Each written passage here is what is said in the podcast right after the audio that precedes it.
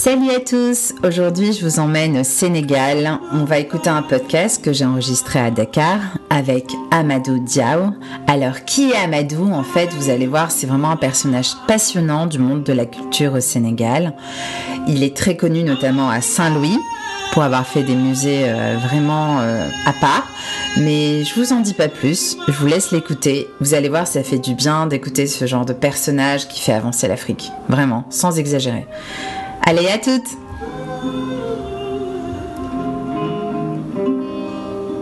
Alors bonjour Amadou Diaw. Bonjour Salira. Alors je suis très contente d'être ici avec toi à Dakar. Bienvenue, bienvenue à Dakar, oui. Donc il faut savoir qu'on s'est rencontrés grâce à une, amie commune. Et je reviens là de Saint-Louis où j'ai eu l'occasion de rester dans l'une de tes maisons d'hôtes musées.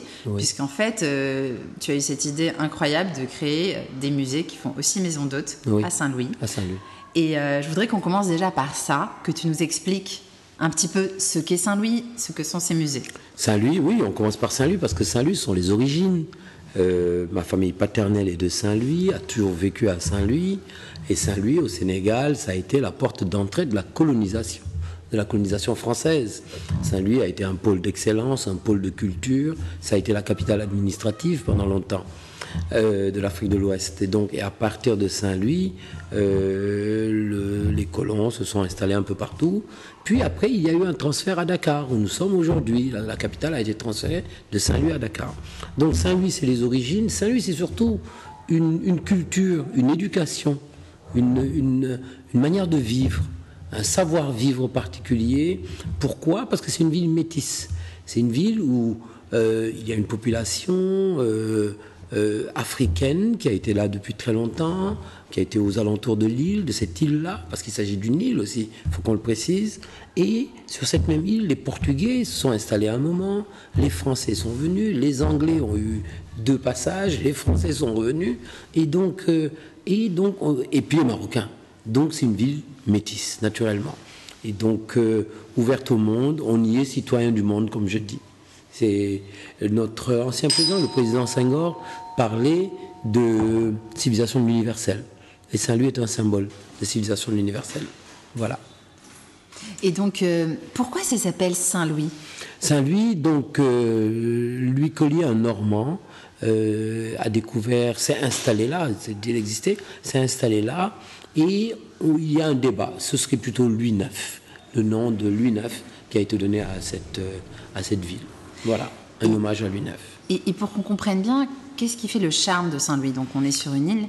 On est sur une île, une, île qui est sur un fleuve, là où le fleuve Sénégal longe, euh, va se déverser dans l'océan Atlantique. Donc on est à la pointe extrême, à la pointe, dans la partie ouest du continent africain, euh, une manière, un espace qui tend la main au reste du monde.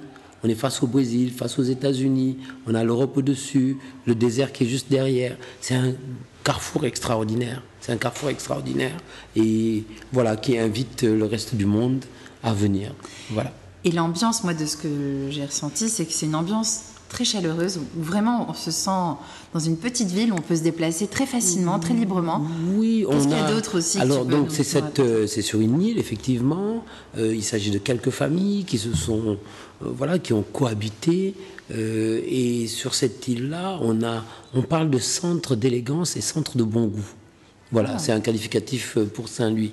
Donc on aime se promener, on aime le beau et on y mange bien. Voilà, elle bon aussi. Alors, en parlant de beau, mhm. donc tu as lancé quatre musées. Est-ce que tu peux nous présenter rapidement Rapidement, sur, donc, sur cette île-là, euh, j'ai opté pour euh, euh, l'accompagner. C'est un choix. C'est une ville qui a un patrimoine qui est très riche, qui est classé patrimoine mondial de l'UNESCO. Et euh, c'est une ville qui a une tradition de culture. Je me suis dit que pour euh, tant pour les Sénégalais, pour les Africains, que pour tous nos autres invités, qu'il fallait un espace pour présenter toutes ces richesses de, notre pays, de notre continent. C'est un choix aussi, une envie de partager tout le temps de partager avec les autres les richesses du continent. Et donc nous avons créé des musées autour de la photo, euh, essentiellement. Le fil conducteur est la photo, mais sur un des musées, on va retrouver beaucoup de mobilier ancien, le mobilier de la période coloniale. Euh, sur un autre des musées, on va trouver beaucoup de sculptures, euh, parce qu'il existe une sculpture africaine, tant traditionnelle que nouvelle, euh, autour de grands artistes comme Soli Cissé, Ousmane Sow ou d'autres, Ndarilo. et puis l'art contemporain. Saint-Louis, c'est la ville où est né quelqu'un qui s'appelait Iban qui est le papa, vraiment le père de, de l'art contemporain sénégalais. Ibn a créé l'école des arts de Dakar à la demande du président Senghor. Et euh, voilà, c'est un, grand peintre et qui a formé beaucoup de peintres. Donc sur ces divers lieux, j'essaie de montrer ces aspects de notre culture, ces richesses que nous avons et que je souhaite partager avec le reste du monde. Et puis, il y a les maisons d'hôtes. Les maisons d'hôtes, Saint-Louis est un centre d'élégance, de bon goût, mais Saint-Louis, c'est surtout la teranga, l'hospitalité sénégalaise, l'art de recevoir à la sénégalaise. Donc euh, ces chambres d'hôtes, oui, j'ai souhaité les avoir euh, pour mieux vous recevoir. Voilà. Et donc on dort vraiment dans les musées On dort dans les musées. Ça, par contre, j'avoue que c'est exceptionnel, mais c'est un choix. C'est un choix. Euh, c'est une manière de s'imprégner plus, à mon avis, de la culture, de la culture africaine. Mais c'est un choix. Et donc, toi, euh, en, tant que personne, Amadou Diab, Moi, Saint-Lusien, Saint-Lusien de culture, Saint-Lusien d'origine, mais j'ai toujours vécu à Dakar. Dakar était la capitale, donc euh, mes parents ont vécu à Dakar, donc j'ai grandi à Dakar, j'ai vécu à Dakar, tout en allant régulièrement à Saint-Louis. Donc Dakar pour mon instruction, pour l'école, et Saint-Louis pour mon éducation, la culture saint-lusienne, qui m'a été inoculée très tôt. Donc j'ai fait mes études à Dakar. Euh, études primaires, études secondaires, euh, dans des établissements publics, parce qu'à ce moment-là, les établissements réputés étaient des établissements publics. Donc j'ai fait toutes mes études dans des, études, dans des établissements publics. Euh, comme tout enfant à 17-18 ans, j'ai rêvé de partir, m'éloigner des parents. Donc j'ai fait mes études en Normandie, à Rouen. J'ai fait des études d'économie à Rouen, en Normandie, le Saint-Lusien en Normandie.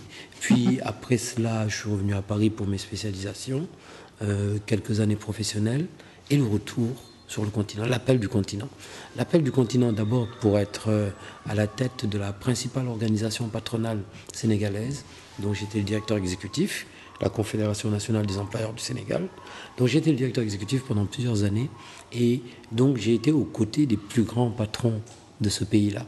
J'ai appris et j'ai l'habitude de dire c'est ma vraie école, c'est là que j'ai le plus appris au contact de 400, 500 dirigeants d'entreprise et qui étaient, voilà, ils savaient que j'étais là et je devais être à leur disposition.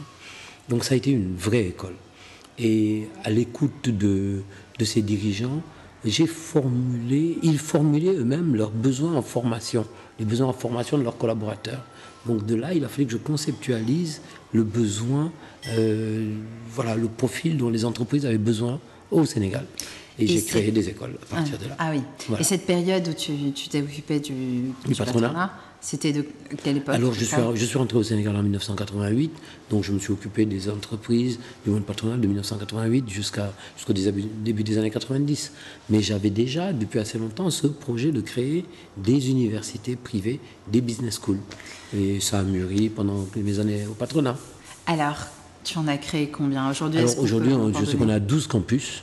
Alors on est parti de business school au départ, on a créé des facs de droit, des facs d'informatique, euh, on a créé six grands lycées qui sont classés dans le top 10 des lycées du Sénégal, lycées et collèges, des écoles primaires, il y en a un peu partout dans le pays, des jardins d'enfants. Je crois qu'il y en a même euh, quelques-unes de ces écoles que je n'ai jamais visitées, mais elles existent, elles sont là. Voilà, la marque a pris, la mayonnaise a pris, et donc pendant 25 ans, je me suis occupé de multiplier le savoir. on a utilisé le mot industriel du savoir mais il fallait que le maximum d'Africains, je dis bien d'Africains, pas de Sénégalais, aient accès au savoir, et j'en ai fait un défi. Aujourd'hui, je sais que près de 25 000 Africains sont passés entre mes mains, ont été formés, et je les croise partout, dans toutes les capitales du monde. Je suis sûr d'être reçu par un de mes anciens élèves au moins. Voilà.